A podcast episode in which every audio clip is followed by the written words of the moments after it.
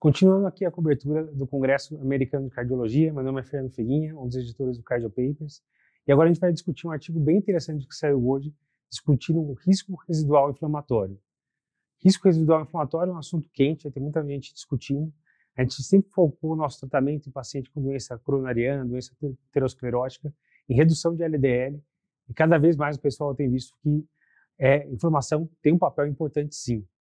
Já temos alguns trabalhos testando drogas para reduzir a inflamação nesses pacientes, estão utilizando colchicina, por exemplo, e a gente tem várias medicações para baixar colesterol. Então, tem estatina, ezetimibe, tem inibidor do PCSK9, vamos ter aí o inclisiran no futuro, ácido bempedóico. Esse estudo pegou uma população muito grande, mais de 31 mil pacientes, e avaliou como é que estava o PCR ultrassensível e o LDL desse paciente no começo do estudo e viu como isso conseguiria predizer o risco de ter algum evento no futuro, de ter um infarto, de ter um evento de morte, por exemplo. Eles pegaram três estudos muito grandes, então o estudo Reduced, que foi um estudo testando o ômega 3, o VASEPA, o estudo Strength, testou um outro tipo de ômega 3, que tinha um EPA e um DHA também, e testou também um terceiro estudo, que foi o Prominent, com pemafibrato. Então, esses três estudos, então mais de 31 mil pacientes, estavam todos utilizando estatina, que eles avaliaram então como é que estava no começo do estudo, então todo mundo usando estatina, como é que estava o LDL e como é que estava o PCR ultrassensível.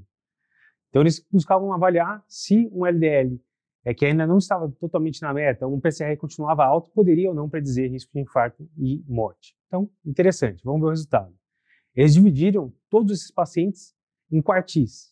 Então, por exemplo, quartil 1 de PCR ultrassensível seria menor que 1 e 2, quartil 4 seria maior que 4 e 8. Então, quatro faixas aí de PCR ultrassensível. LDL, o LDL inicial seria um LDL abaixo de 60, um, o, o, quarto é, quartil seria um LDL acima de 102. Então, eles testaram o que, que ia acontecer com esses pacientes, que no começo desse estudo estava aí com LDL ainda um pouco alto, um PCR ultrassensível alto. Resultado, quando a gente foi ver só MACE, infarto e AVC, por exemplo, a gente viu que os dois últimos quartis do PCR ultrassensível foi relacionado com aumento de eventos.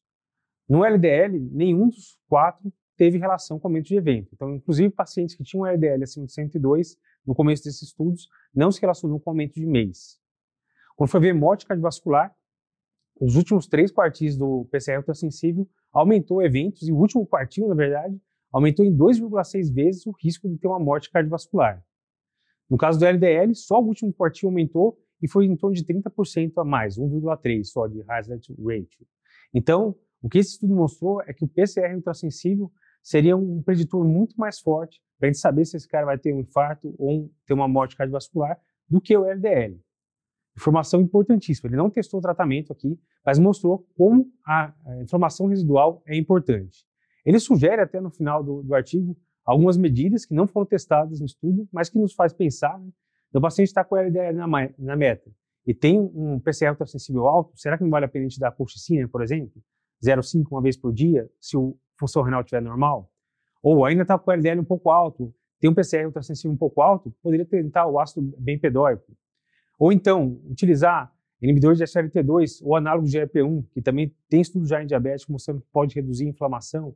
Então ele abre aí um leque de opções que a gente poderia fazer e que provavelmente vão ser testadas no futuro para a gente tentar reduzir um pouco mais o risco inflamatório, o risco de eventos desse paciente. Então, bem importante estudo, mostrou como a, o risco residual inflamatório tem que ser é, observado com cuidado. Não adianta só usar a, estatina para baixar o LDL, a gente tem que ver a inflamação também. E a gente tem muito mais estudo que está saindo com drogas novas, testando exatamente esse cenário. Então, é um estudo importante, acho que pode interferir na prática, em como a gente vai usar e interpretar esses exames, né, o PCR ultrassensível e o LDL, após o tratamento com estatina. E eu acho que vai ter muita discussão pela frente ainda sobre esse estudo. Continue acompanhando, muita coisa boa por aqui. Terça-feira, a gente vai ter 8 horas da noite, uma live resumindo tudo do Congresso. Não percam, importantíssimo.